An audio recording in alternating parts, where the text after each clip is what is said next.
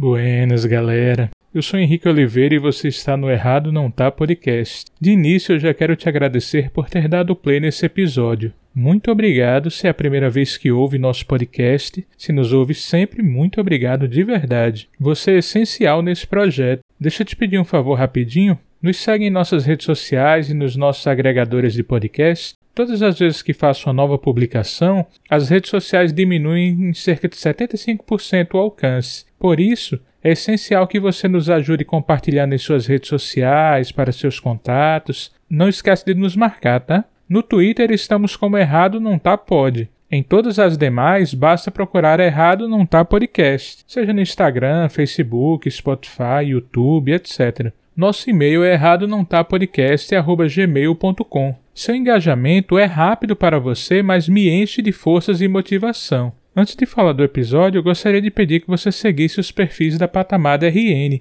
que é uma ONG de resgate e adoção de animais. Ela está precisando muito de ajuda para continuar cuidando dos animaizinhos que eles têm no abrigo. Ali é um lugar de muito amor, pode ter certeza. Falemos do episódio. Hoje eu bati um papo bem legal com Carlos Zenz e Júnior Primato, dois dos melhores músicos do RN. Eles abriram o coração e contaram muito da sua história de vida eu ganhei um presente que muito me emocionou durante nossa conversa. Mas você vai poder curtir tudo isso durante esse papo. Fique agora com esse episódio muito massa.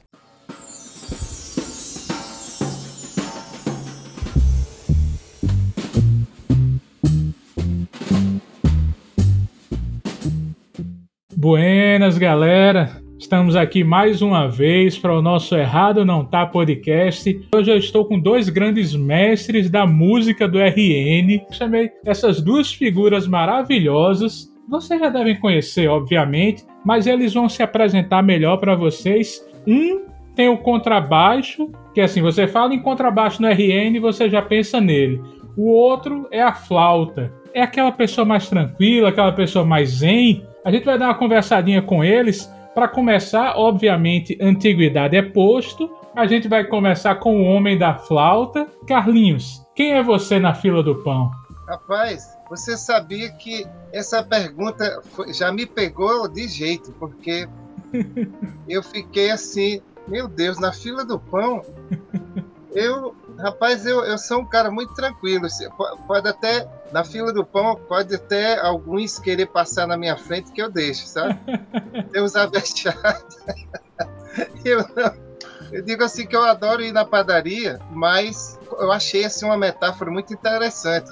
Como o, o primata também é um psicólogo, eu acho que ele essa metáfora aí eu vou jogar é para ele, porque essa foi muito boa. Eu fiquei pensando assim na fila do pão, bom, como eu lhe disse, eu, eu sou bem tranquilo, compro com francês, eu adoro um bolo, qualquer bolo, né? Eu sou daquele que adora a tarde, né? Eu sou do tempo que antigamente a gente tinha as tardes para tomar aquele café da tarde, falar um pouco da vida alheia. Né? Hoje ninguém tem tempo, mas eu, eu, eu adoro isso. Eu adoro quando eu, eu, eu aqui Antônia, a gente sempre toma, tem aquele, agora, principalmente na pandemia, estou mais em casa, então eu almoço e dou um cochilo, 20 minutos ou 10, né? Volto, vou tomar um café, sempre na tarde eu tomo. É só nós dois, né? Mas se fosse uma família grande, a gente com certeza estaria conversando é, sobre as coisas dessa, da vida, do, da família, né? Quem tá sabendo, fulano, que a, a, a nossa sobrinha está namorando um rapaz aí, a gente ainda nem conhece. Então aí sai, sai todos os assuntos, né? então você na fila do pão vai trazer aquele cafezinho. E aí, como você já apresentou, Zins, vamos falar também com o Primata para saber se ele traz um queijo de manteiga, né? E aí, Primata? Quem é você na fila do pão? Rapaz, Carlinhos sempre muito legal, né, de ouvir. Muito. Rapaz, eu gosto muito de ouvir, viu, viu, Carlinhos? Acho que eu nunca falei isso pra você, não, mas eu, eu gosto dessa sua espontaneidade, essa, essa tranquilidade que você passa sempre. Desde que eu te conheci lá no. Eu, eu me lembro do dia que eu te conheci, foi no Bar do Buraco, lá na Vila de Ponta Negra. Vixe, Maria, olha. Desde aquele dia que, que me ficou marcado desse jeito que você falar assim, tranquilão, entendeu? Depois eu encontrei outra pessoa que tem um, um pouquinho dessa, dessa coisa, mas não tem com a, o seu traço, né? Que é, não sei se você conhece o Heriberto Porto. Sim, de, sim. Grande e flautista. também é flautista. Eu falei, rapaz, deve, ah. ser, deve ser de soprar esse negócio é. aí. Os caras ficam assim. É, os flautistas têm esse dom de, de ser zen, né? Sando, né? Sando, Sando também. essa coisa meio também. Misteriosa, né? Mística, é. mística. E, bicho, eu, sou, eu, eu adoro ouvi-los. E assim, eu, quero, eu queria aproveitar o momento para dizer para você também, eu gosto de ver você falando, como você fala, como você pensa, como você faz música. Eu admiro muito isso. Agora, quanto a mim, na fila do pão, doutor Henrique. Rapaz, deixa eu tentar resumir aqui. Eu, eu, eu vou na padaria também, compro umas tapioca e uh. uns queijos de manteiga também. Eu acho que eu posso resumir um músico que me alimento daquela, daquela juventude. Sabe aqueles caras que vêm eu, eu, sou professor lá na Escola de Música do UFRN e um dos meus combustíveis, não só para a música, mas para a vida mesmo, é aquele brilho nos olhos dos alunos, né? Não, Carlinhos? Pode crer. É Alimenta você, linda. bicho. Então, assim, é, essa troca, para mim, é muito saudável. Eles a fim de, de aprender e eu orientando eles. Porque eu, eu não considero que eu ensino, eu oriento. O, o ensino não é uma coisa assim palpável, né? Você, você vai acumulando expertise, experiência, e você, com essa experiência, você vai indicando por onde eles ir. E a gente, como professor de música, eu acho que a gente não pode determinar a forma que cada um tem que tocar. Você tem que apresentar para eles a forma que ele pode tocar mais relaxado, apresentar os grandes nomes que, que, criaram grandes obras, mas dizer qual é a obra que eles têm que ouvir, como eles têm que tocar, não. Mesmo assim, um músico que tem, tem alunos né, que alimentam com, com sua energia, com sua juventude, assim, e que olha, tenta sempre olhar para o horizonte como aquela, aquela analogia do horizonte e a utopia. Eu achei sensacional essa, essa comparação, que a, a utopia como horizonte, né? Você dá dois passos e o horizonte tá, continua no mesmo lugar, porque o horizonte ele não chega não, o horizonte é horizonte. Perfeito. Então eu acho que é isso. Músico professor que tenta olhar o horizonte como utopia ainda. Muito massa. Muito... Dois mestres aqui. Eu estou com dois mestres no sentido literal da palavra, de dão aula.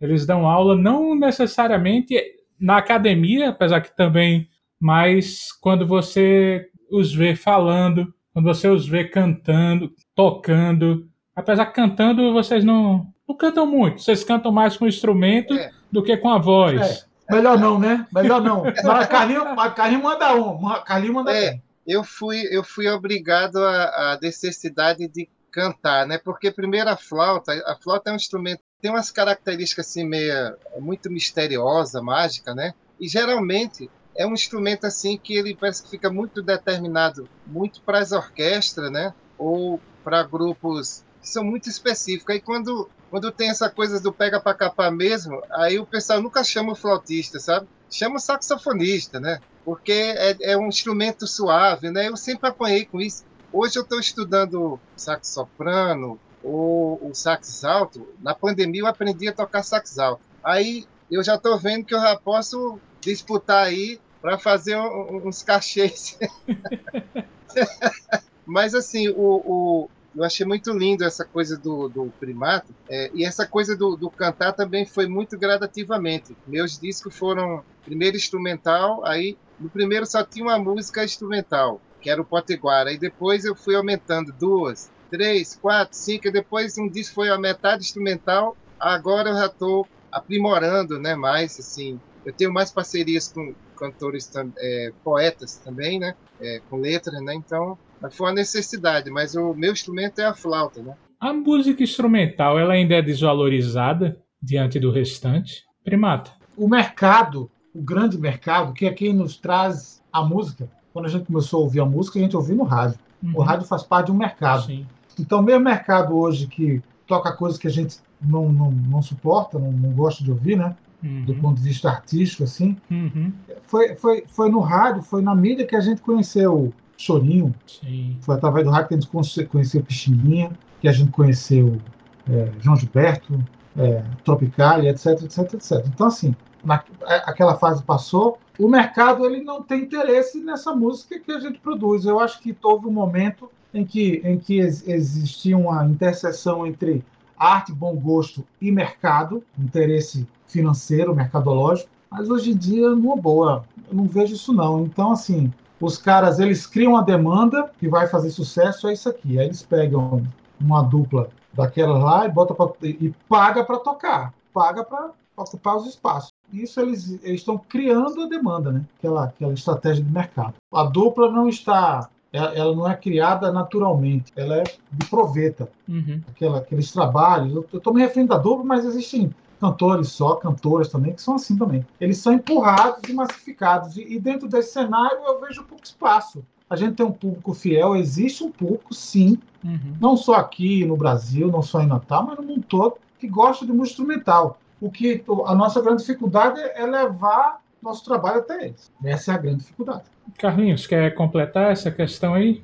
Como o Primata falou, a gente teve um período áureo, né, da música instrumental. Você imaginar que esses grandes mestres que a gente hoje estão aí nas partituras hoje, que já tem é, muitas partes, principalmente do choro, por exemplo, o Valdir Azevedo foi campeão de, de vendagem com a, a música Delicado, o, choro, o baião choro, né? Ou Brasileirinho, ou épocas muito importantes assim de Jacó do Bandolim, o Altamiro Carrilho mesmo, né? Porque também era, era um tempo que as rádios tinha muitas orquestras também, né? Por exemplo, a Rádio Nacional, que era ela ela era para o Brasil inteiro, tinha os maiores músicos do Brasil, né? Uhum. É, grandes intérpretes, grandes compositores. E aí lá também aí eles acompanhavam os cantores, mas teve esse auge, né, de ter um garoto, era muitos instrumentistas. E essa música nossa brasileira, ela tem uma, um acervo estrondoso para gente como nós ainda. Eu ainda, eu ainda vivo estudando e cada vez descobrindo. E aí fica assim, a música instrumental, ela fica mais para a gente pesquisar e se sempre atualizar, porque sempre você encontra muitos instrumentistas, todos os gêneros, né? Temos grandes compositores aí, que essa moçada nova agora, esse papel da gente é, é para a gente falar, porque é de uma geração que eles nem viram falar. Então, acho que o papel, assim, eu como, eu não dou aula na universidade, mas a minha formação passou pela universidade, eu sou bacharel em música, mas a minha formação eu tive o privilégio de pegar uma geração que tocava muito, como músicos daqui, que era o Carlança, né, o, Primata, dizendo a gente se conheceu lá no, no Bar do Buraco, e lá tinha aquela banda Cara Jazz, era uma rapaziada da pesada. Né? Era Miltança, Jorge Macedo, o Jorge Banda, sim, o, o, Pereira, né, Wanda do sax, e essa turma toda, a gente ainda acompanhava, porque naqueles tempos, lá nos anos 80, os bares de Natal, até chegando no final dos anos 90, tocava muito a moçada muito autodidata, que aprendia na tora mesmo, né? Músicos geniais que tocavam nessas bandas de baile, que eu ainda fui do tempo do Impacto 5, viu se primata? Que eu ia lá com o Fernandinho, que é o Fernando Luna, lá no Aeroclube. Aí quem tava tocando lá era Tilão, que tocava baixo, aí depois veio Jefferson, e era uma moçada assim, era Chagas, então os caras eram tudo autodidata, que aprendia, e tinha muito músicos bons, a gente aprendia a ouvir os, os clássicos da música instrumental internacional, que os caras faziam muitos solos, ficava ouvindo, e mesmo os nossos, assim, de Armandinho, tocando aqueles frevos de Moraes Moreira, Novos Baianos, entendeu? Então, assim, era pauleira, era uma safra, né? Aí você vai. Tudo isso, até hoje, eu quando eu escuto uma guitarra de Robertinho do Recife, ela me emociona, né? São clássicos. É, e aí fora os outros músicos, como Victor Assis Brasil, que eu aprendi ouvindo com Paulo Johnson, lá na casa do, do Orson Simões, o pai do Sam. Rapaz, eles ficavam ouvindo, aí eu chegava lá, era, era coisa assim incrível. Então, hoje, para os alunos, tem uma vantagem também. Quem tendo orientadores, o próprio YouTube tem muita coisa que a gente nunca viu, mas que você pesquisa e está sempre descobrindo. Ontem mesmo, eu estava estudando aquela música Sapato Velho, que eu, eu achava que era do, do Roupa Nova, mas não, era, era do Cláudio Nutti e o Mu, que era da Cor do Som, e Paulinho Tapajós. Aí eu fiquei assim, e aí tem uma gravação primeira, quer dizer, tudo isso foram pesquisa ontem. Quem gravou essa primeira música Sapato Velho, que é uma grande música, foi o quarteto em si, entende? Então, assim, são coisas que, que hoje a música, para quem quer pesquisar, é, a gente, quando a gente faz, às vezes, umas críticas nesse tempo que a gente faz hoje, não é menosprezando a música de hoje não. A música de hoje ela é de hoje, porque aquela música de antigamente era aquela música de uma geração, né? Porque às vezes o pessoal acha quando a gente fala assim, mas claro que tem diferença. Os caras quando a gente ouvia um, aquele contrabaixista primata que tocava com Egberto Montes, que era o Nica Assunção. Os caras eram monstros, cara. Os caras. Era tudo autodidata, assim, de uma, tocava aquele Victor Cis Brasil. Meu amigo, era outro tempo. Claro que hoje tem grandes músicos assim que acompanham esses, esses cantores de música sertaneja. Os caras têm, ou a Chamil tem muitos músicos bons que tem que sobreviver. Ele não dá para viver de música instrumental. Muitos dos caras que eu vejo assim no YouTube fazendo workshop quase todo dia é Mauro Senise, da casa dele, que está parado, ele com piranzeta, fazendo umas coisas. Então, mas a gente tem um acervo muito grande para pesquisar né? e, e, se aprimorar. Não é só tocar aqueles acordezinhos assim, aquelas baladinhas, sabe, assim, tum, tum, tac, tum, tum, tac, tum, não, tem muito mais. Ninguém dedilha mais, né, Primata? A gente tem que ensinar o pessoal a dedilhar. Eu vejo Alexandre Moreira dizendo assim, pô, o cara, o pessoal não quer mais tocar solo no cavaco, só quem toca é Mário Lúcio, pai de, de Primata, ou se não, os caras só querem fazer base de, de pagode. Isso não é só isso, rapaz. Tem o solo, rapaz. Pega o solo aí, pega as afinações. Vamos pesquisar, né? É, bom. Hoje em dia a gente não pesquisa mais, a gente meio que perdeu esse hábito em tudo, não é nem só na música, né? A gente gosta muito da coisa pronta. A gente não gosta do, do estudar até chegar a um, ao final de um processo, que não é nem o final, né? Que a gente sempre está se aprimorando. A gente meio que quer pegar uma cifra já prontinha, pronto, toquei uma música. Mas vamos aprender como é que chega naquilo, por que, que tem aquela sequência musical. Às vezes a gente. Eu estou meio que aprendendo contrabaixo ainda, não sei nem se eu deveria dizer isso na frente de primata, né? Você fala um negócio desse, chega fica meio, ó, tô só começando mesmo eu, eu aprendi, eu, eu, acho que o Primata conheceu aquele. Você lembra de Jair, Primata, que ele, to, ele dava umas canjas lá no Impacto 5, Jair Oliveira. Ele tocava assim naquele estilo bem antigo, sabe? Só marcando aquele, aqueles baixos pesados, sabe? Pau, uhum. Era pau, pau ferro mesmo, né? Uhum. Era meio amigo, mas era assim, era um tipo de outra geração de tocar. Tipo aquele que tocava com, do Jô Soares, como é o nome dele? O... Bira. Bira. Bira. Pronto, era daquele nível, assim, né? aquela geração. Aqueles, assim, só marcando. Muito bom. É, mas, mas geralmente esses caras que, que tocam mais nessa, nessa pegada, né? Eles têm um som mais, mais gorduroso. Né? É, muito incrível. É, é mais baixo. Perfeito. É, o baixo, baixo mesmo, né? Baixo, baixo. baixo, baixo. Essa questão de a gente falando um pouco de, de música instrumental, vocês tem ideia da força de vocês para música instrumental no RN, vocês conseguem conceber que vocês são essenciais na música instrumental no RN.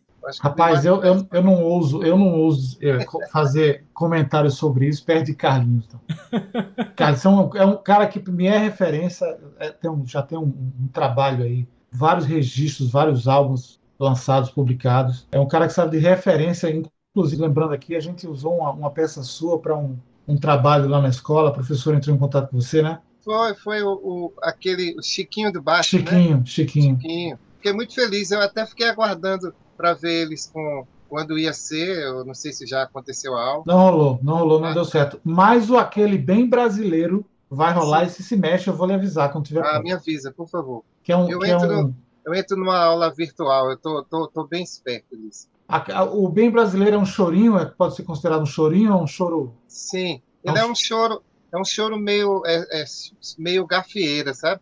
Gafieira. Eu vou, lhe, eu vou lhe dizer, quando eu fiz essa música, que foi do. Inclusive, eu estou hoje fazendo a live para divulgar que esses três CDs, que era o Potiguara, Tocador de Flauta e o Carlos Enges, o Choro Potiguar, eu estou lançando, eu lancei agora essa semana disponibilizei nas plataformas. E esse, esse bem brasileiro está no tocador de flauta. Você veja só como é a, a música. Eu acho que o mais importante para a gente falar para alunos é que eu sempre quis pegar. A gente sempre tem, a gente tem músicas que é desafio para a gente, sabe? A vida inteira. Eu, eu, eu acho que o grande lance do estudar música ou de praticar música é isso. A gente sempre tem um desafio. E um desafio era o espinho de bacalhau, sabe? Que eu me matei para tocar e nem sei se eu toco legal, sabe? Eh, chega uma hora que eu, eu, a gente, eu ensaiava acho que 20 vezes, tocando 20 vezes naquele tempo, quando não tinha partitura, o único métodos que a gente tinha era aquele do Mascarenha, né, Primata? Aí tinha umas coisas que vinham legais e outras coisas que você tinha, tinha que, às vezes, anotar. E, ainda mais faz, fazendo música brasileira, que é, é uma genialidade, porque cada, cada intérprete, quando tocava essa música ou outros choros, sempre botava uma, um, um, um, negócio diferente. Aí dava uma assinatura, nossa, né? É, da nossa cabeça. Deixava uma coisa lá assinada. Então, aquela música eu fiz assim, tentando é, responder enquanto eu não pegava a spin de bacalhau. Então ela tem é muito característico na influência da daquela orquestra tabajara, né?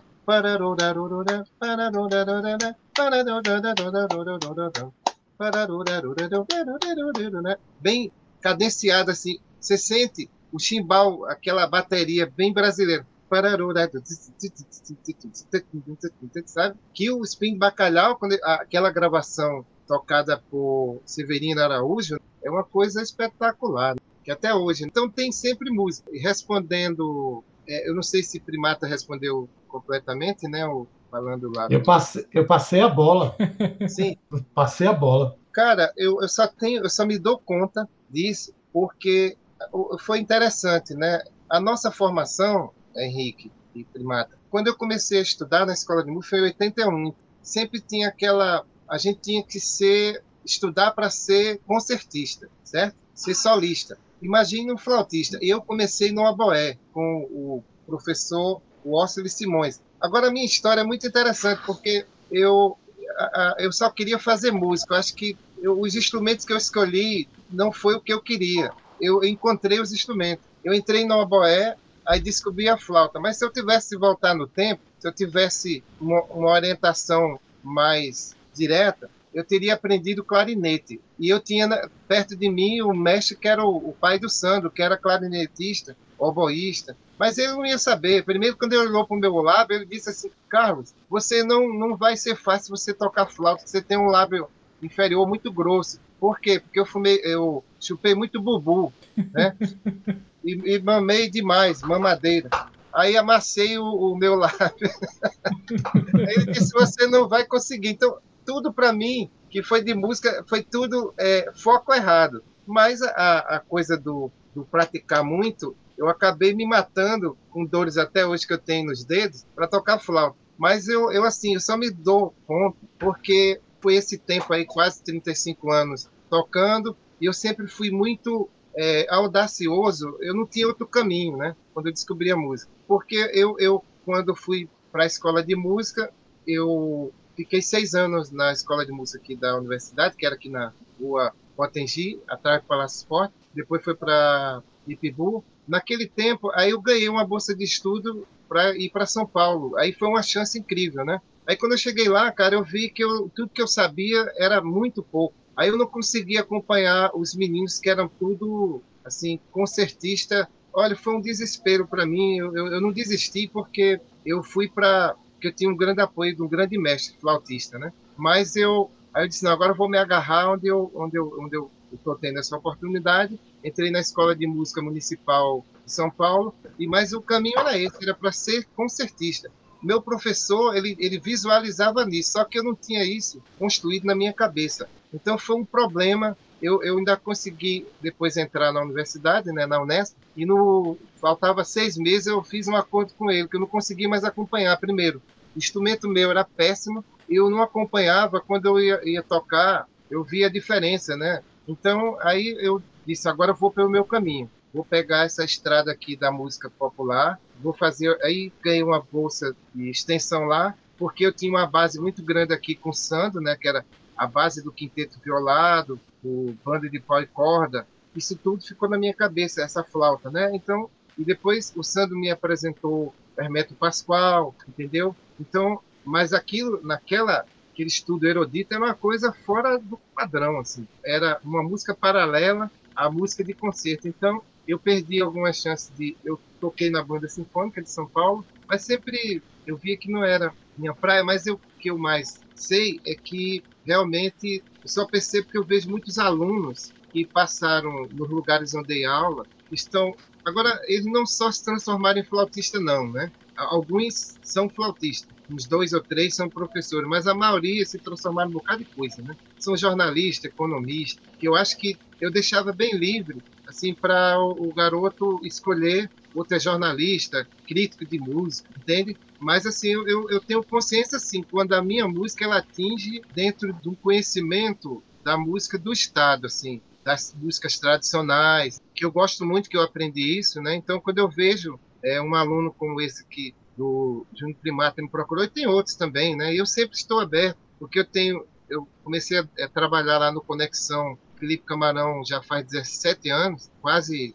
20 anos, e, e lá se trabalha muito com os mestres de cultura popular. Então, eu sempre tive esse, esse, esse contato direto. Assim. Eu fui com o mestre Manuel Marinheiro, com o Lídio Itamaracá, com o Luiz Paixão. Então, sempre tem uma. Isso é bom para uma base, é, que é uma música simples, né? Assim, para você trabalhar ela como educação, ela é mais fácil porque ela é bem lógica. Parece a música da essas aquelas peças da, é, da Idade Média, né? Os minuetos, assim, lembra um pouco isso. Aquelas formas bem determinadas. Então aí eu tenho, eu acabo influenciando muito nessa coisa muito local, né? Como falando da Floxanana. Aí quando eu saquei isso, eu fui mais fundo, né? Calango da Praia. Aí eu vou puxando, vou puxando, puxando. Aí eu tenho, aí eu me dou conta que que eu faço parte dessa história e me sinto feliz. Às vezes não eu não ganho tanto que eu merecia, mas eu, eu tenho uma consciência boa, né? Isso até, Primata, me faz me lembrar, sabe? Eu uma vez eu fui para Havana e percebi a música cubana, né? Tu que... foi para Havana, bicho? Fui, cara. Eu passei 20 dias, 20 que dias. inveja, hein? Foi uma loucura, foi uma loucura. Eu chorava lá, né? Eu chorava, porque fui para um encontro de era na Bienal do Livro, né?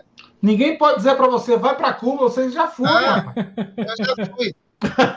Digo, aí quando alguém vem discutir comigo, eu digo, cara, você não sabe. É, era a mesma coisa, primata. Eu estar tá andando em Recife no período de carnaval, sabe? Que você vê troças em todo canto, shows, instrumentista. Era Havana nesse período, né, da Bienal do Livro, que eu fui, né? Aí, cara, eu chorava porque eu via e as pessoas quando falavam, eles falavam com esse esse sentimento que eu estou dizendo aqui. O cara dizia assim: "Ô, oh, cara, eu moro lá nas Rocas é perto do Araruna aqui, eu moro, né? Aí, de repente, eu vou lá e fico ouvindo o que é que tá rolando lá, entendeu? Então, eu, eu tenho essa, essa consciência que é um, é um tesouro para mim, né? Isso é meu trunfo. Tanto é que tem músicos assim de alta qualidade que me observaram por causa disso. O Hermeto Pascoal, quando ele fez um elogio para mim, foi quando ele, eu vi eu tocando a, a, Asa Branca e a Primavera de Vivaldi, que eu aprendi ouvindo Sivuca. Aí ele pirou. Aí quando o Toninho Horta, naquele é, um workshop que ele veio aí na universidade, ele também disse, Carlinhos, eu, eu pirei com seus primeiros CD, que o que que era? Era música, era shot, era baião, machixe, que eu, eu toquei, quer dizer, a história da flauta, que eu me inspirei no Sandro, naquele disco Jurupanã, que foi daquela série Memória lá da universidade, aqueles LPs, né, que fizeram, né? Rick, você viu aí por que eu passei a bola pro homem, né? Uhum, eu tô aqui de boca aberta. Porque o Carlinhos é um grande músico, é um cara que tem uma, uma história muito bonita, uma história longa, muito envolvimento com a música, e principalmente com a música popular no sentido estrito, né? Assim, popular mesmo. Aquela, ele, é, na gema, a influência da, da, da, música, na música de Carlinhos, na arte de Carlinhos, é a coisa da gema, do, do, do autêntico, do, do, do, puro ali da, do povo, né?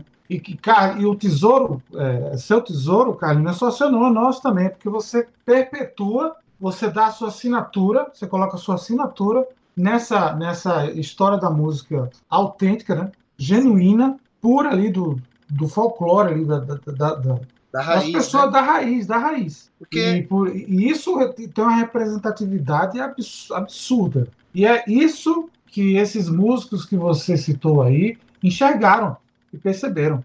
É verdade. Assim, eu não, eu não tô ouvindo apenas um músico que toca bem, mostrando que toca bem. Não. Eu estou ouvindo música pura, raiz. Sacou? Porque, porque também, né, Henrique e Primata, tem uma coisa assim que eu, eu às vezes eu sofria muito, né? Porque primeiro eu nunca pensei em ser um virtuoso assim do instrumento. Eu, ten, eu tentei sempre fazer as peças de flautas possíveis que eu podia, porque as, nós, a nossa nação, que é, tem muitas contradições, né? Você tem um, um, um país de uma, uma cultura assim grandiosa, mas ela não consegue educar com essa cultura, falando para esses garotos, né? Que não é só, não é só você. Eu vi isso do, do, do próprio Tony Horta, né? Ele dizendo assim, Carlinhos, é, você veja só, cara, eu, eu, eu consegui fazer essas harmonias que eu faço, mas eu tenho a, minha mente, ela tá lá na, nas congadas de Minas, entendeu? Eu, eu consigo ver aquelas folias de reis porque eu vivi isso.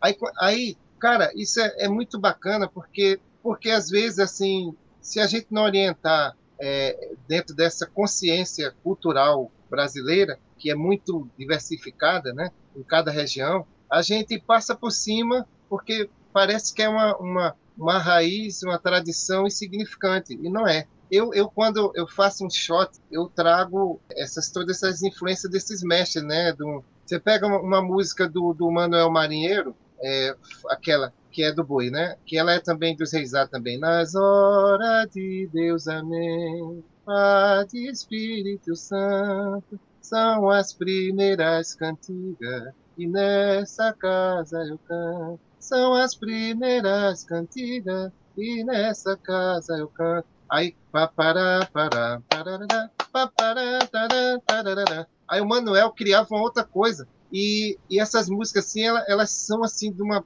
profundidade melódica transcendental, que, que traz aí... E rítmica, né?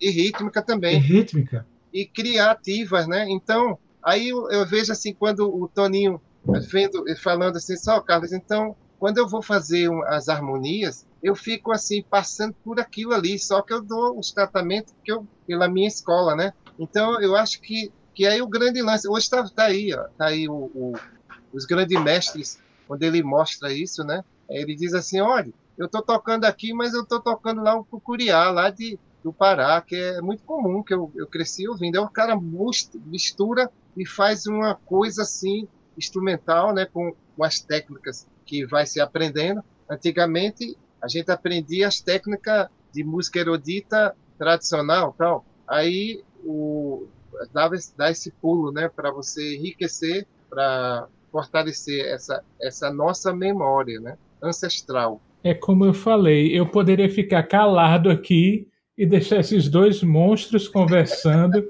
porque tem muita coisa boa, muita coisa boa. Uma coisa que Carlinhos falou, e por, agora não, por favor, deixa acabar o podcast depois vocês vão ouvir, até porque se vocês forem ouvir, se vocês ainda não conhecem primatas, ens, vocês vão passar o resto do dia ouvindo e não vão voltar nesse podcast, eu tenho certeza, apesar que pelo menos para mim esse podcast está ótimo ouvir essas histórias. Mas além dos links que eu vou colocar com as redes sociais e também para vocês ouvirem um pouco deles, Zens falou sobre uma coisa que muita gente, mesmo morando aqui no Rio Grande do Norte, não conhece, que é a Araruna. Zens, fala um pouquinho, por favor, que isso é maravilhoso. Olha, eu vou falar bem assim curtinho, né? Sim, porque sim. eu quero também ouvir o, o, o, Primata também, que eu admiro também muito ele, né? Pelo o Araruna é o seguinte. Quando, olha, você lembra aquela vez, Primata, que eu tocava num grupo de choro, teu pai, você eu acho que iria,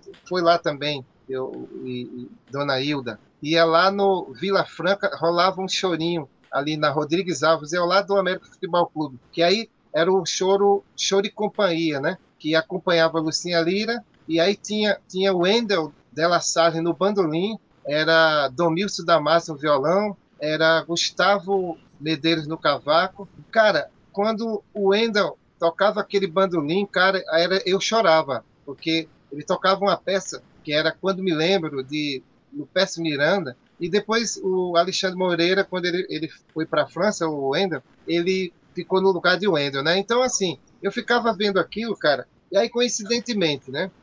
Num período, a gente acabou indo para a França, no Festival de Música Brasileira. O Domilson fez uma luta e foi uma galera daqui de Natal, né? Aí, quando eu cheguei lá, Henrique e Primata, eu sou muito engraçado, porque eu sou meio aluado, sabe? Porque eu, eu, eu fico com a, eu fico igual um esse um jumento com a orelha assim, assim aberta, sabe? Eu primeiro era era um lugar muito bonito no sul da França, né, que era lá em Sanary.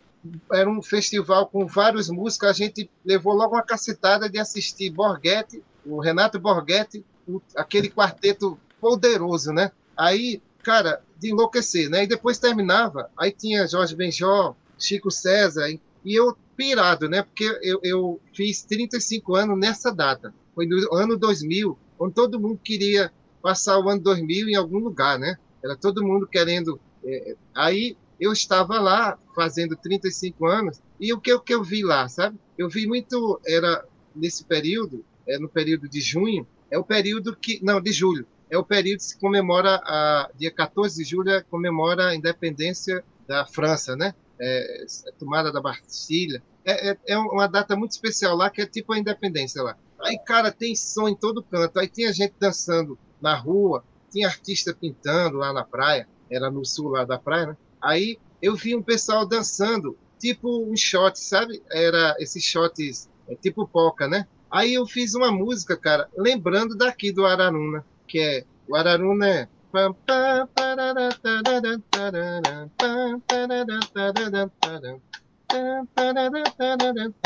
e aquilo, cara, quando eu fiquei ouvindo lá, as sanfonas, os caras tocando acordeon, né? Chama lá. Aí os caras dançando tipo um shot. E parecia, eu, eu, puxa, me veio assim uma lembrança das danças do Araruna. Rapaz, eu fiz na hora. Uma música chamada Sarnari no Verão.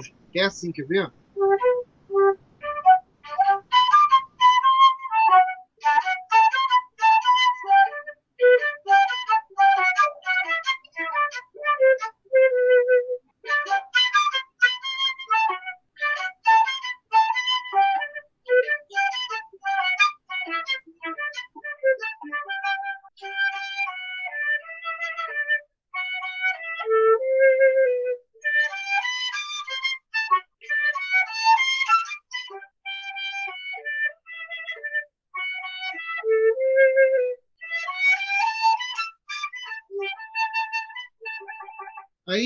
fiquei lembrando do Araruna, porque se você for ver, é, eu, eu, eu, só faltava ser.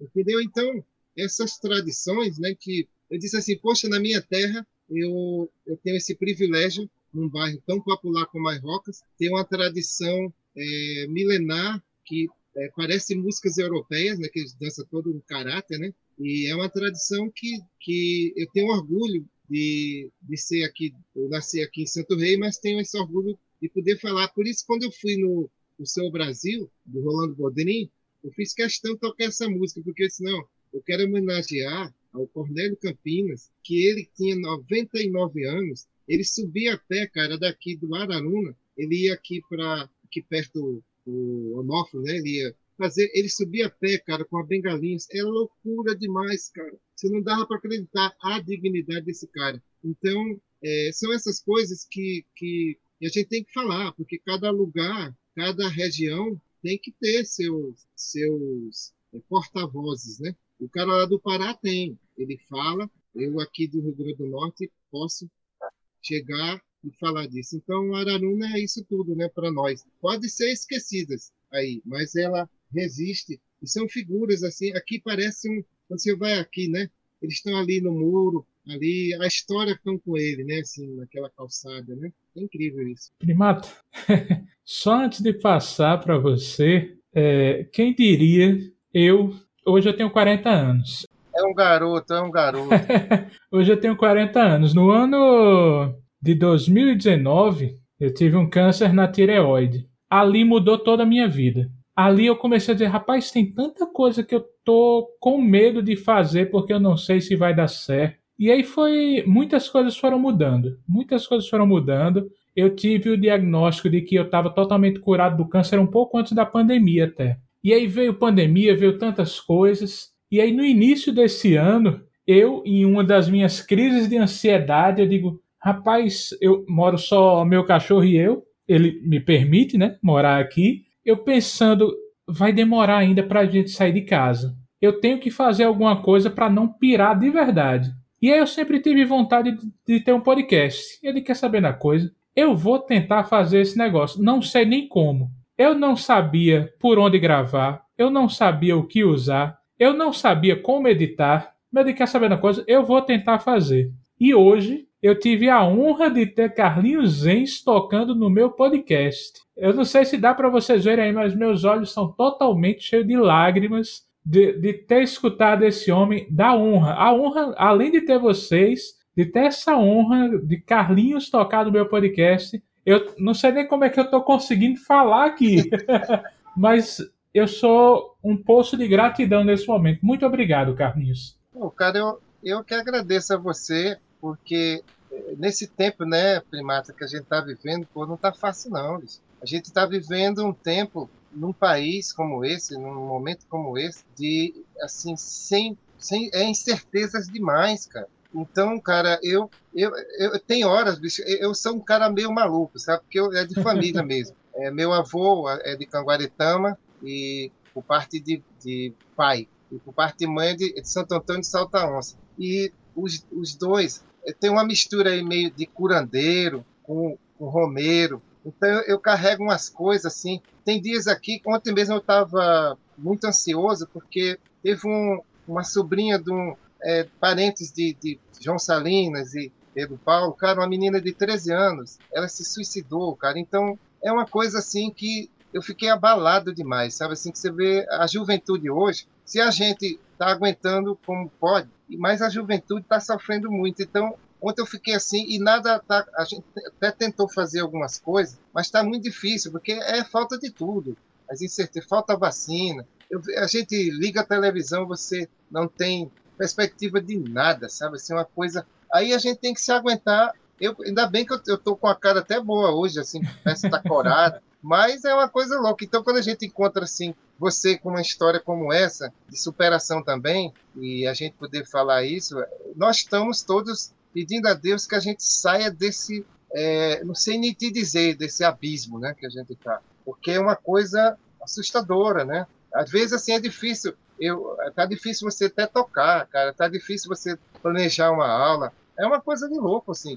É, é, é uma, é um negócio muito doido. Verdade. Primata, vamos, vamos dar continuidade, colocar você aqui, tocar a bola para você fazer gol também. É, a gente está tá falando muito dessa questão do clássico, do popular. Você consegue definir, porque assim, no Brasil a parte popular de música, de cultura é maravilhosa. A gente pegar, só o Nordeste já é maravilhoso, mas a gente pega também o restante. Carlinhos falou da Congada, falou tantas outras coisas entre clássico e popular, existe um mais completo ou um precisa do outro? Não, completo não. Eles são expressões de, de momentos, né? de, de culturas. Eu acho que o, o, popular, hoje em dia, o popular se alimentou mais da, da música clássica, popular hoje. Mas a música clássica também foi popular, né? Na sua é. época. Sabe, às vezes eu fico imaginando, às vezes eu fico assim, Rapaz, como seria você estar naquela, naquela idade, na época de bar, uh.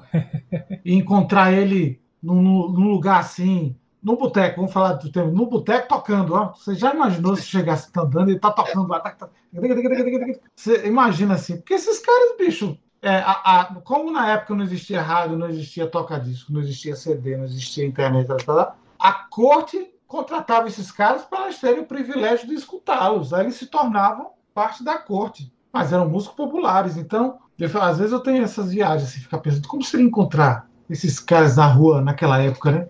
Um Moza, né? Um Moza, olha. Eu, eu, eu viajando ali, quando eu viajei com o Cleudo lá para Viena, aí tem uma parte de Viena muito preservada ainda, né? A gente passou na frente da casa onde ele morou, aí eu fiquei, como seria encontrar esses caras por aqui, né, bicho? Como seria a vibe deles, né? Muito Porque a gente, quando a gente estuda nos livros, na academia, tá sempre, tem sempre aquela pompa. Você não vê uma imagem dele que não seja ele naquela pose assim, uma roupa bem, bem de, de corte, né? Bicho, esses caras são, são pessoas também. Como seria encontrar ele na rua assim, né? de repente bêbados ou Perfeito. enfim. Então essa música era popular naquela época. A gente, a gente classifica hoje como, como clássica, né? A, a, a contribuição histórica e, e, toda aquela obra maravilhosa que todos, que tantos autores têm. A música popular contemporânea deve muito a essa história da, da evolução da música, claro, mas a forma de tratar os elementos é diferente. Por isso que, que nós já viu que na, na escola você tem harmonia, e você tem harmonia funcional, né? Aí meus alunos vêm e perguntam qual a diferença, professor? Eu digo só a forma de lidar com as coisas, porque estão lidando com o mesmo material. É música, nota, intervalos, entendeu? Movimentos, etc. Agora, da forma como se tratava numa época era assim, da forma como se lida, a partir de estilos e, e autores, né, compositores, era de outra. Então, assim, muda a, a estética, muda, muda a dinâmica, como, como lidar com, esse, com elementos. Eu acho que, que são coisas são, são faces da mesma coisa. São lados, né? São expressões da, de música. É só como você lida com isso. É, a, por exemplo, é, eu acho uma coisa muito interessante quando eu estava ministrando aula de improvisação que a gente eu pesquisando, né, aí, aí encontrei essa essa coisa que distingue bem. Eu acho que é uma distinção bem legal entre a música clássica e a música popular, a música de concerto, né, e a música popular. Quando você pega uma partitura, né, Carlinhos? Pega uma partitura de orquestra lá, ela, ela, é bem rígida e bem detalhada, com todos os elementos lá de expressão, de dinâmica. Tudo está lá, está tudo ali. Você tem que ser capaz de decodificar não só as figuras de, de valor, de, de tempo, de altura, etc, etc, mas a dinâmica, a expressão, a apogiatura certa, a articulação exata. Quando você abre um real book ou um songbook de chorinho, e você olha para a partitura, não tem sinal de dinâmica, não tem sinal de. É... É, é crua. Aí vem a coisa que eu achei fantástica assim nessa pesquisa. O foco da música de concerto é o autor, né? A, a, a orquestra tem que ser competente em tocar exatamente como o autor escreveu, porque o foco é a linguagem do autor. Na música popular é o intérprete, né? Por isso é que ela vem tão simplificada ali coloca para você a partitura com altura, duração, aquela coisa ali, harmonia cifrada em cima e pronto. Não tem muita coisa de detalhes de aqui é piano, ali é forte. Inclusive, níveis de dinâmica de música de concerto e música popular são bem distintos. Né? Música, música popular muitas vezes só tem duas: é... ou piano ou paulada. Perfeito. a música erudita tem vários níveis: pianíssimo, piano, vai vem. Enfim, então, a, a, essa coisa ser muito interessante, assim, do foco no autor e o foco no intérprete. Você pode pegar uma, uma peça lá daquele songbook e interpretar como você quer, colocar o ornamento que você quiser, fazer alteração naquele trecho da melodia, como quiser. O chorinho, você faz o B quantas vezes você quiser. Você Perfeito. vai ao C uma vez, ou duas, ou não vai ele. É. Você tocou, está tudo certo. Verdade. Isso não fere a estética, né? não fere já na música clássica tem essa coisa da tradição de você ser, ter que ser mais fiel. Então, Henrique, eu acho que de certa forma se completam, mas uma não precisa exatamente da outra. Elas são uma extensão da outra, né? É uma continuidade da música. A música começou lá com canto chão, com canto gregoriano, e ela veio evoluindo. E a música popular é uma, uma vertente da, da evolução da música que re, recebeu influências da cultura da época, das tecnologias da época, e vem, é, que vem influenciando até hoje, né? E é isso. Carlinhos, eu tenho uma dúvida. Vocês são músicos reconhecidos hoje em dia, mas como é que foi a decisão de viver de música? É um passo muito difícil de dar, porque quer queira, quer não, é aquele negócio, é aquele famoso hoje tem, amanhã a gente não sabe, e aí? Certo. Não, eu, eu não tive eu não tive escolha não.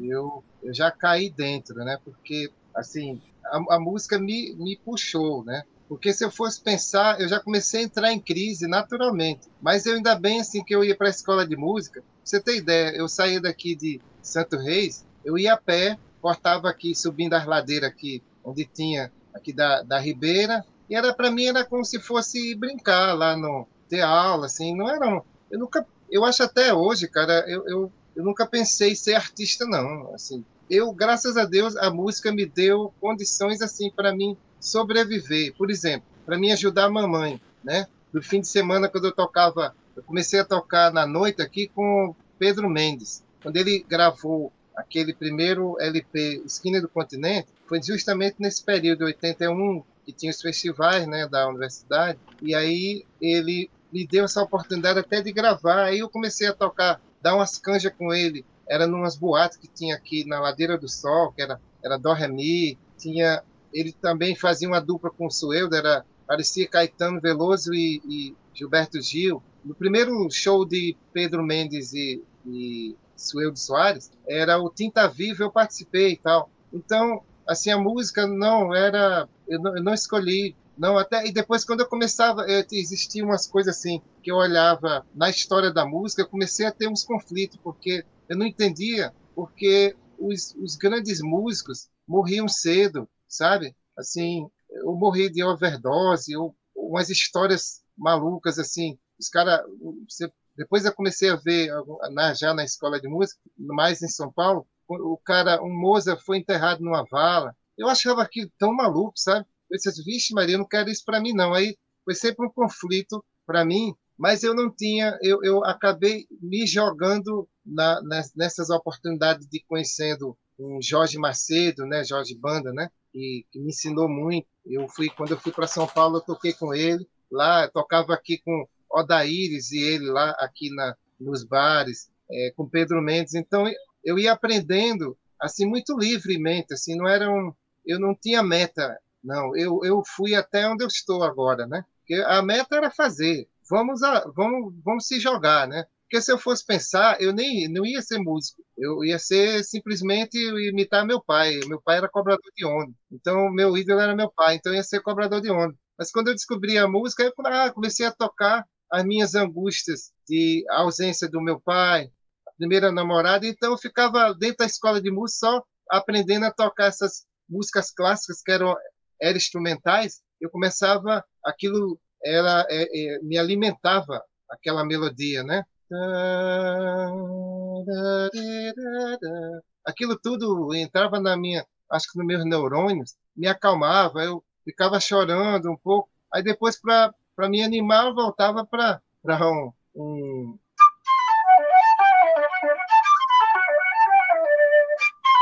Aí quando eu tava meio triste, eu ficava tocando.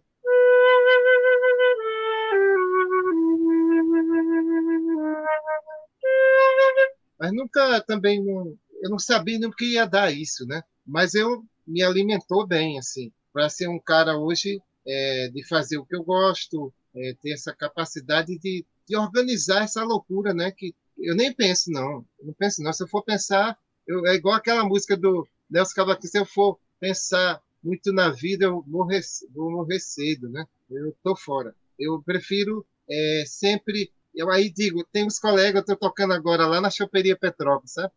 No sábado eu te falei, eu falando com o Henrique, aí eu estava me arrumando, que ele mandou lá uma mensagem, eu disse, rapaz, quando eu voltar eu te digo. Aí eu estou tocando com o Venâncio, é o Venâncio do piano, né? Venâncio Dantas, ele disse, Carlinhos, vamos fazer um trabalho com as músicas de Giga. Assim, não, vem, vamos devagar. Eu não quero assim, não. Ginga, né? né assim, vamos devagar, vamos tocar Tom Jobim, assim, modinha.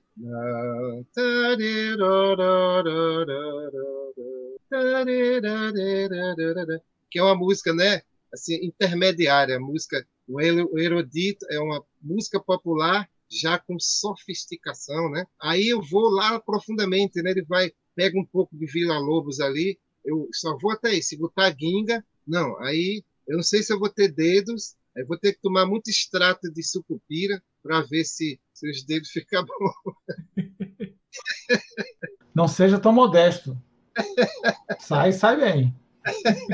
Eu Mas passo... realmente guinga, guinga é complicado, né? pesado, é pesado. Ah, ainda tem umas duas que eu, que eu que é aquela é, aquela hermeto, não sei o que, batendo as panelas, e girassóis, que é, ainda dá, mas menino, vamos devagar. Fantástico. Henrique, é, eu sou filho de, de um militar, né? Lúcio é, foi, foi sargento do exército 15 anos, 15 anos. Aí saiu, virou professor de, de inglês e entrou na universidade. Aí, assim, típico menino de, eu acho que eu posso me considerar ali na classe média, é, é, eu me descobri é, músico, os primeiros meus, meus contatos com música foi que eu percebi que eu conseguia reproduzir o que eu ouvia num teclado. Olha só, eu consigo fazer isso. Eu cantava, eu pegava aqui o teclado e, nossa, eu tirei a música. Aí, música tal, eu chegava lá e tá, tirava, isso me chamou atenção, porque ninguém me ensinou. Eu chegava tirava. Então, eu tinha uma boa percepção, né? Aquela coisa da, da, da transcrição, né? Mas isso foi, isso foi com 10 anos, 11 anos. Isso aí ficou adormecido eu vim começar a me envolver com música aos 16 anos, quando o papai, Marluz, trouxe o, um teclado lá do mestrado que ele tinha feito fora do país, e eu comecei a aprender. Lá, que eram os primeiros acordes, as primeiras melodias mais complexas. Aí logo depois me interessei pelo violão, e ele percebeu isso. E já estava chegando a época do vestibular. Aí começou aquela velha saga do menino de classe média. Bicho, arranja um negócio para tu fazer a tua vida que dê dinheiro, né? Não inventa esse negócio de ser músico, não, porque tu vai viver me empurrando a vida. Vai ver lascado, boêmio aí, bebo na madrugada aí. Essa é, isso era o quadro que se pintava da vida de músico. Então, na minha cabeça, isso ficou martelando, inconscientemente. Chegou na época do vestibular, eu vou, tentar ser breve para não estender muito essa parte aqui. Até bom que o, o, o, Henrique fica sabendo dessa parte do psicólogo. Chegou na época do vestibular, eu não sabia o que fazer. Eu não sabia em que me inscrever, mas eu não me via como músico. Não me via como músico. Mas eu não sabia ao mesmo tempo o que fazer, porque eu era músico. E o Mário Luz chegava e dizia: E aí, já se inscreveu? Engenharia, direito, medicina? E aí? Aí eu falei, pai, olha, não me inscrevi não, mas eu sei o que eu não vou fazer: engenharia, medicina e direito. Isso eu não vou fazer. Aí a escolha de psicologia, que foi um curso que, que muito me honra ter feito, é, foi eu, eu entrei na, na, na, na, faltando três dias para terminar a inscrição no vestibular, eu entrei na biblioteca daquele Machadão da, de Ponta Negra comecei a folhear enciclopédias para ver se tinha alguma coisa interessante que eu me animasse. Aí eu vi uma, um trecho sobre Freud. Ah, não era psicólogo, era sim. psicanalista, mas tinha tudo a ver, né? Perfeito. E rapaz, esse cara falou umas coisas muito massas, eu vou fazer psicologia. E assim eu entrei em psicologia. E não fechei, aí vem outra parte também muito legal, Henrique. No primeiro ano, né, o curso muito legal, professores, colegas muito legais, mas no primeiro ano eu estava assim, rapaz, isso aqui não é para mim não. eu só não tranquei o curso e fui fazer, eu estava pensando em fazer história. Eu só não tranquei o curso e mudei para história, fiz um novo vestibular, porque Maria Emília Yamamoto, que era uma, uma ex-professora do departamento de psicologia e nessa, nessa época já era professora de fisiologia, gostava de procurar bolsistas em psicologia para trabalhar com ela com comportamento animal. Ela era pesquisadora de comportamento de primata. Entendeu, Henrique? Uhum. A origem. Sim. A origem. Nesta época, eu já estava tocando profissionalmente paralelo, mas eu não me via como músico. Para mim, aquilo ali era uma condição. Mas já começava a tocar com Cleudo, com Sueldo, nessa época. E assim foi, eu terminei psicologia, Henrique. Ingressei no mestrado em, em psicobiologia, comportamento de primatas. Aí, quando chegou, faltando dois meses para minha tese, eu tive uma crise existencial. Isso já são idos de 98. Não dormi, tinha, tinha, que, tinha uma reunião com, com a orientadora Maria Emília, aí ela me recebeu. Eu falei, Maria Emília, é o seguinte, eu não dormi. Eu vou apresentar hoje a palestra, aqui o material, tudo que eu estudei, minha tese, tudo que eu preparei, mas eu cheguei a uma conclusão hoje. Eu sou músico. Aí ela olhou para minha cara assim, eu não sei se vocês conhecem, já conheceram Maria Emília, olhou para minha cara e disse, Mário, só você não sabia disso. Porque eu vinha, eu, eu sempre trabalhei paralelamente, né? Eu estudava, eu, eu, eu, via, eu ia tocar com Giliard em Rondônia. Nossa. Descia do aeroporto, bicho, só fazia trocar a mala e pegava um, um ônibus para Recife para apresentar no congresso da SBPC os trabalhos, entendeu? Eu só fazia trocar de mala e zarpava. Então era, era, era, era, bem misturado mesmo. Quando chegou no final da tese, eu, no mestrado, eu terminei.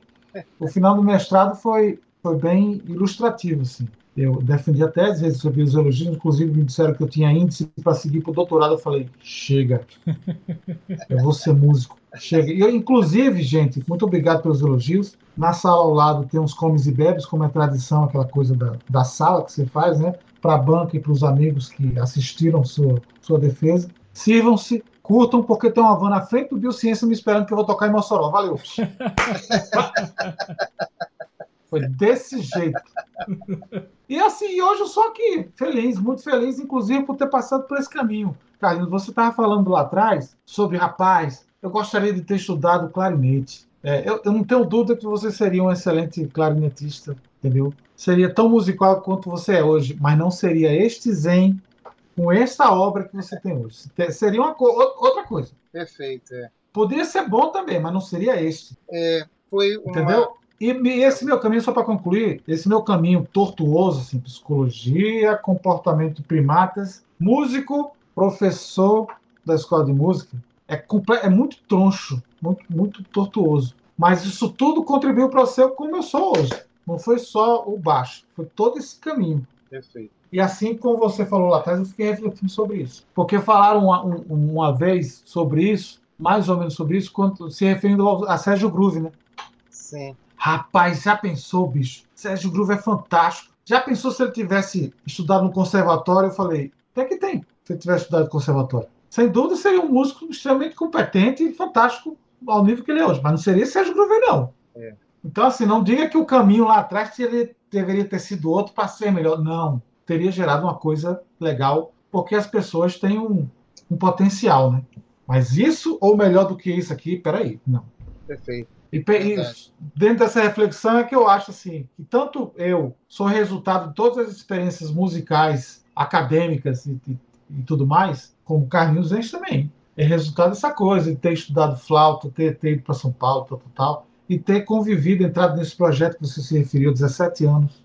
Entendeu? Você ter tido contato estreito com essas figuras que serviram de referência e, e de inspiração para a obra que você tem tão bonita. É, verdade. Eu estava. Tem um livro, vice-primato, que, que você me lembra, que eu, ele é o meu livro de cabeceira, que eu sempre leio ele, que é aquele. Estou aqui com ele, que eu mandei para um menino uma foto. É O Espírito na Arte e na Ciência, de Carl Jung, né? Jung? Que, né? que ele fazia uma, umas discussões, cara, que foi aí que eu disse, agora foi que eu me lasquei.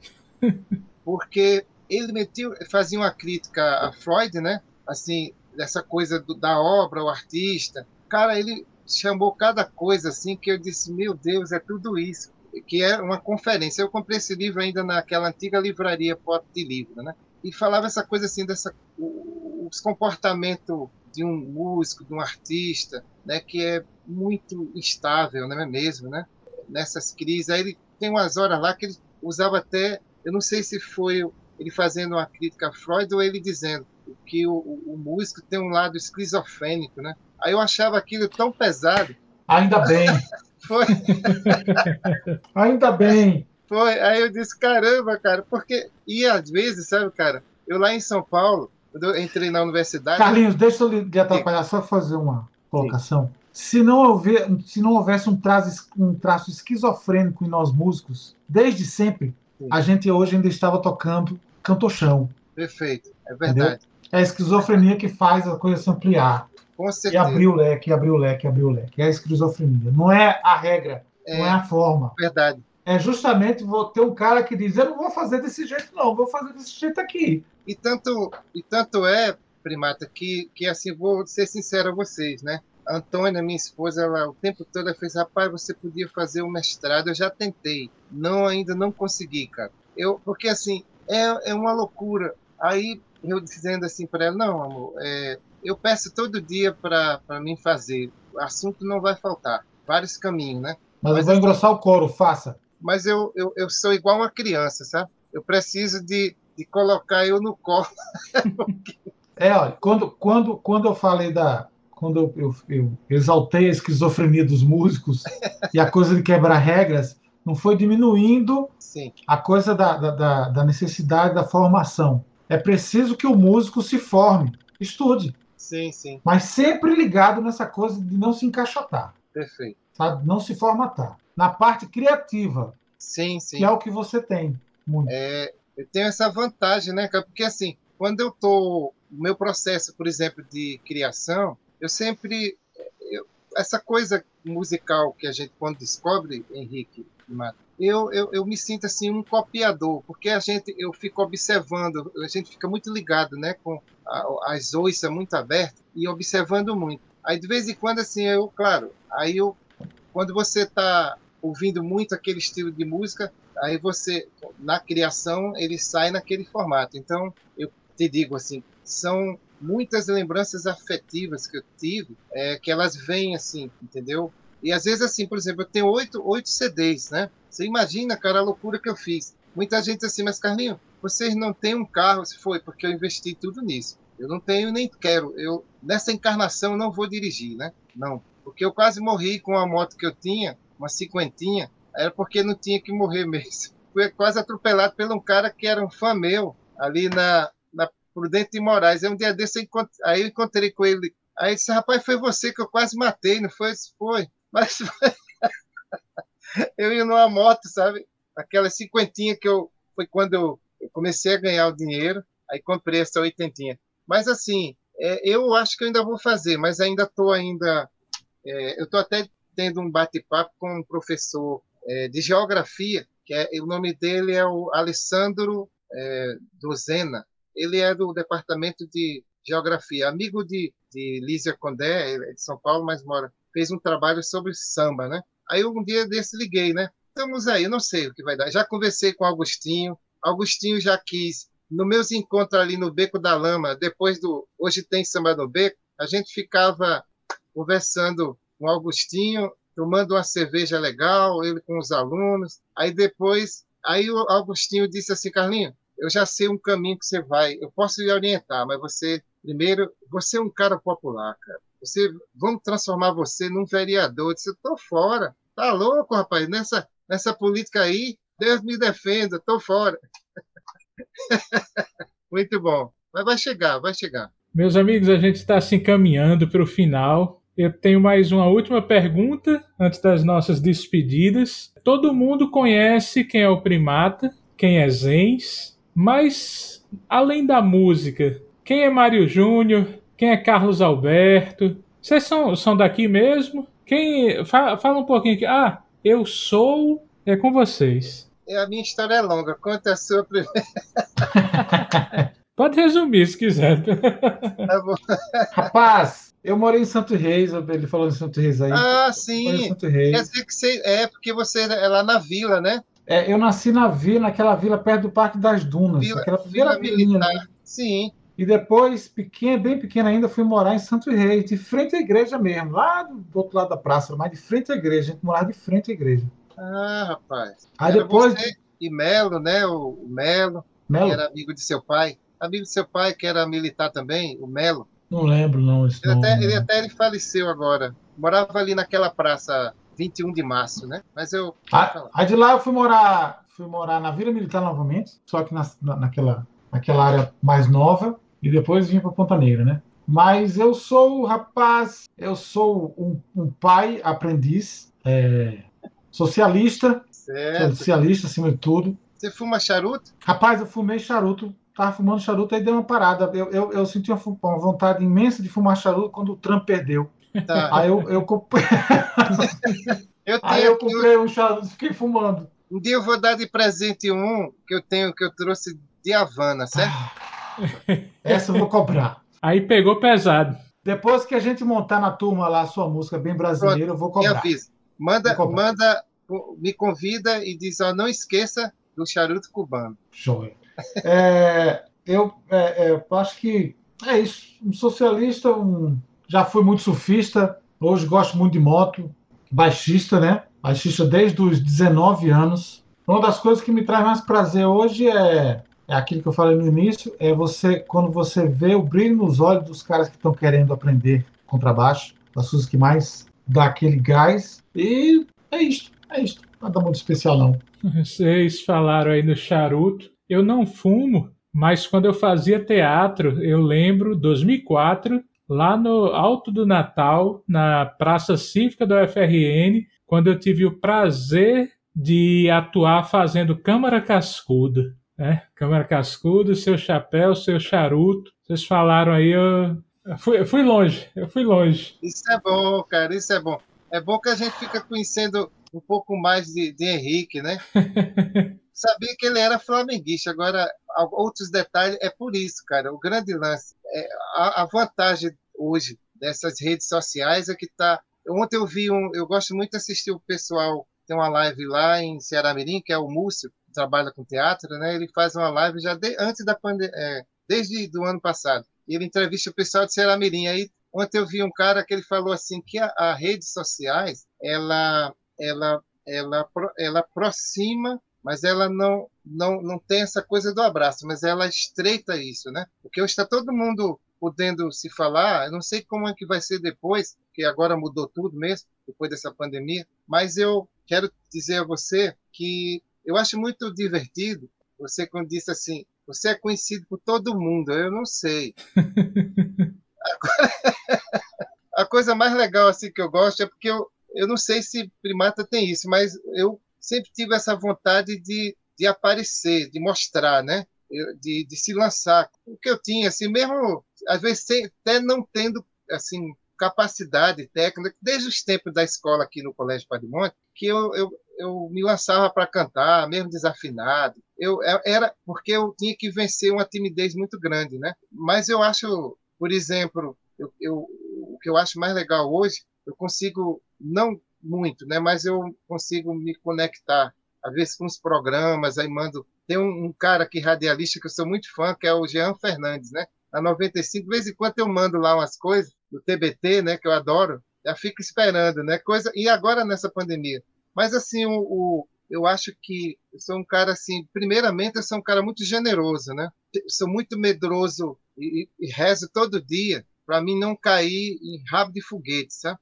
Eu tenho medo, assim. Eu sou um cara muito medroso, assim, cauteloso eu olho muito, não é todo mundo que eu, eu me entrego, não, até porque o mundo está muito complicado, né? muito cheio de artimanhas. Eu cresci num tempo, sempre fui um cara assim, muito bom, né? Gosto de ver a, a felicidade do outro, torço. O que mais a gente sente muito, até nas coisas da internet, né? alguém manda uma coisa, as pessoas gostam que você dê uma palavrinha, né? Não, a gente não dá conta para todos, mas a gente assim, ah, gostei muito. Às vezes eu não tenho intimidade com a pessoa, né? Mas eu gostei daquilo, às vezes eu faço e sou, mas eu sou um cara, eu só quero, como diz aquela música, só quero ser feliz, né? Andar tranquilamente na favela onde eu nasci. Eu, vi, eu achei tão legal que um, um, menino foi cantar uma música e ele saiu com essa, né? Eu disse, eita, como é incrível, né? Só ser feliz, né, cara? Porque a gente, eu, eu acho que assim que de onde eu vim, eu tive oportunidades de de chegar onde eu cheguei, com pessoas que me ensinaram muito, né?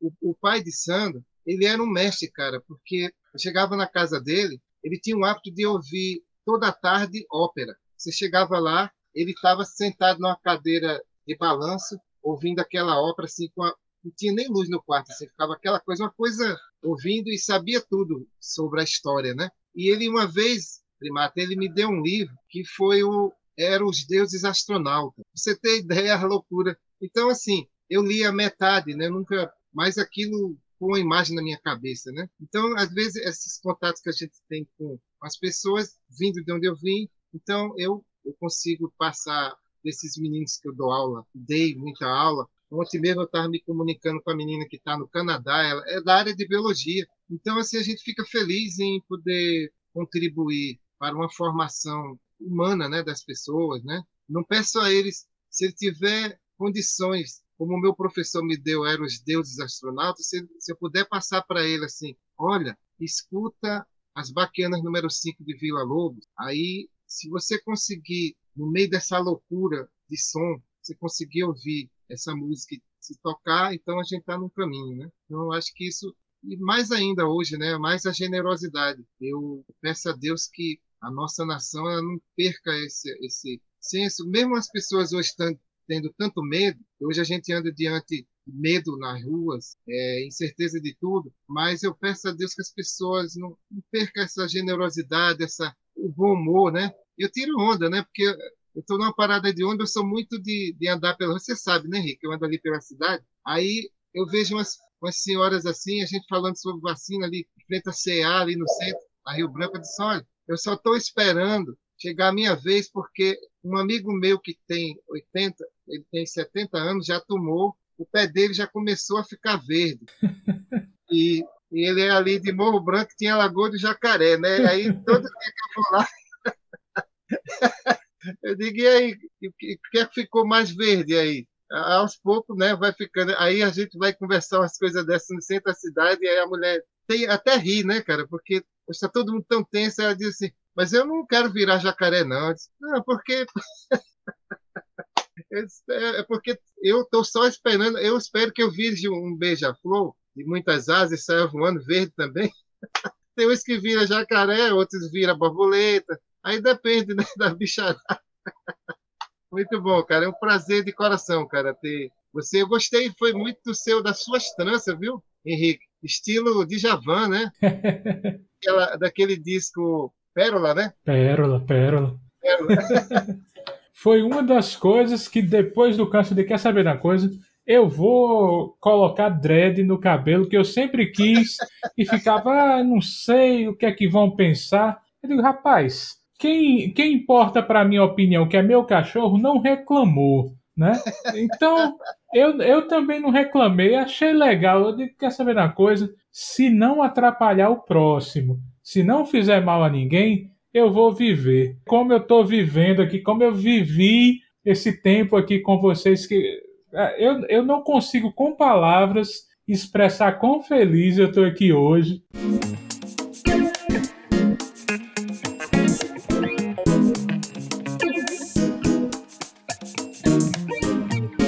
Eu queria muito, muito agradecer vocês. Uh, eu vou colocar, quem quiser, vai estar tá no os links na, na descrição para Primata, para Carlinhos Ens. Mas se eles quiserem também falar das redes sociais deles, se despedir também, agradeço de coração. Por favor, Primata.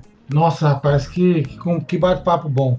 Eu, eu, eu quero agradecer demais também a você, Henrique. Dizer assim que eu fiquei muito feliz e agora estou mais ainda. Foi um bate-papo muito legal. É essa figura aqui que dividiu esse momento comigo é sensacional, como eu disse para ele. Eu, eu adoro vê-lo falar do jeito que ele fala, sabe? Essa, essa coisa tranquila de, do Zen, assim, eu sempre admirei desde o primeiro dia lá no Bar do Buraco. Me chamou a atenção lá no Bar do Buraco. E assim, conhecer um pouco mais de você, embora você não tenha participado tanto, essa história que você trouxe muito brevemente, mas muito, muito bonita, né? Dessa sua história aí, dessa sua vitória. Então, eu fico feliz por você também.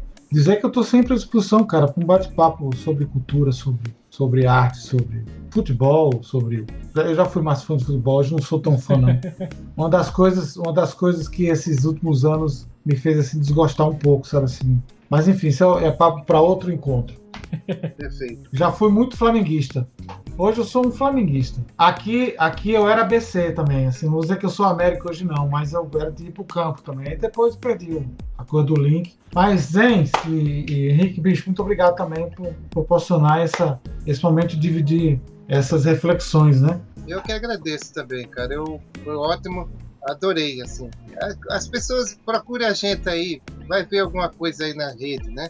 O mais importante é que esse papo foi ótimo, né? É muito, hoje é muito. É, e tomara a gente ter essa oportunidade de a gente se encontrar num, num lugar legal, assim. Presencialmente, né? Presencial. Vacinados. É, mas eu não sou vascaíno, não, viu? Eu. eu... eu sou eu, eu, eu, gosto do Botafogo, mas eu, eu tinha um amigo meu que era muito vascaíno, que inclusive ele até faleceu o ano passado, né? Que é lá de Santo Reis, o Carlos Bartolomeu, né? Ele me levou para assistir ABC do, do Machadão, ABC e Vasco da Gama no, no final dos anos 70, amigo, com aquele, aquele timaço, sabe? Zanata, Roberto Dinamita, olha, foi uma coisa, né? Uma coisa. Mas eu nunca... engraçado que até o ABC tinha um terno que ele era, parecia o Cruz de Malta, era assim, né? Uhum. Entendeu? Então, assim, mas eu. Mas eu. eu a, a história do Vasco é muito bonita, né? Sim. Tá até agora comemorando, né? Pois, querido, obrigado aí, que eu, daqui a pouco eu vou fazer uma live no Instagram. vou, acho que eu vou tomar ali alguma coisa para ficar melhor ainda, né? Ei, cara, muito obrigado. Eu agradeço demais vocês. Já que o Primata falou aí sobre a minha história, quem quiser, no podcast eu lancei o primeiro episódio bônus é, a minha, é um pouco da minha história. São cerca de cinco minutos. Quem quiser ouvir, aproveita lá também. Muito obrigado a todos vocês que estão nos ouvindo até agora. Eu tenho certeza que vocês estão extasiados como eu estou. Esse papo muito massa, esses dois caras muito massa também. Muito obrigado mais uma vez a vocês. E vocês que estão nos ouvindo, muito obrigado por essa parceria. Vocês têm ajudado muito. Né? O pessoal sempre diz: Ah, Henrique, você quer que seu podcast cresça? Ele Não, eu quero que meu podcast seja ouvido e que essas pessoas possam ter um tempo que diga: Rapaz, eu tive um tempo muito agradável aqui, eu pude escutar um pouco mais da história de alguém e isso me fez bem. Então eu quero apenas isso. E eu quero pedir uma coisa a você: nós ainda estamos num momento muito complicado, então por favor, se cuide, cuidemos uns dos outros para que em breve a gente possa estar juntos, vacinados, celebrando que não vai estar mais alguém no poder ou nesse desgoverno.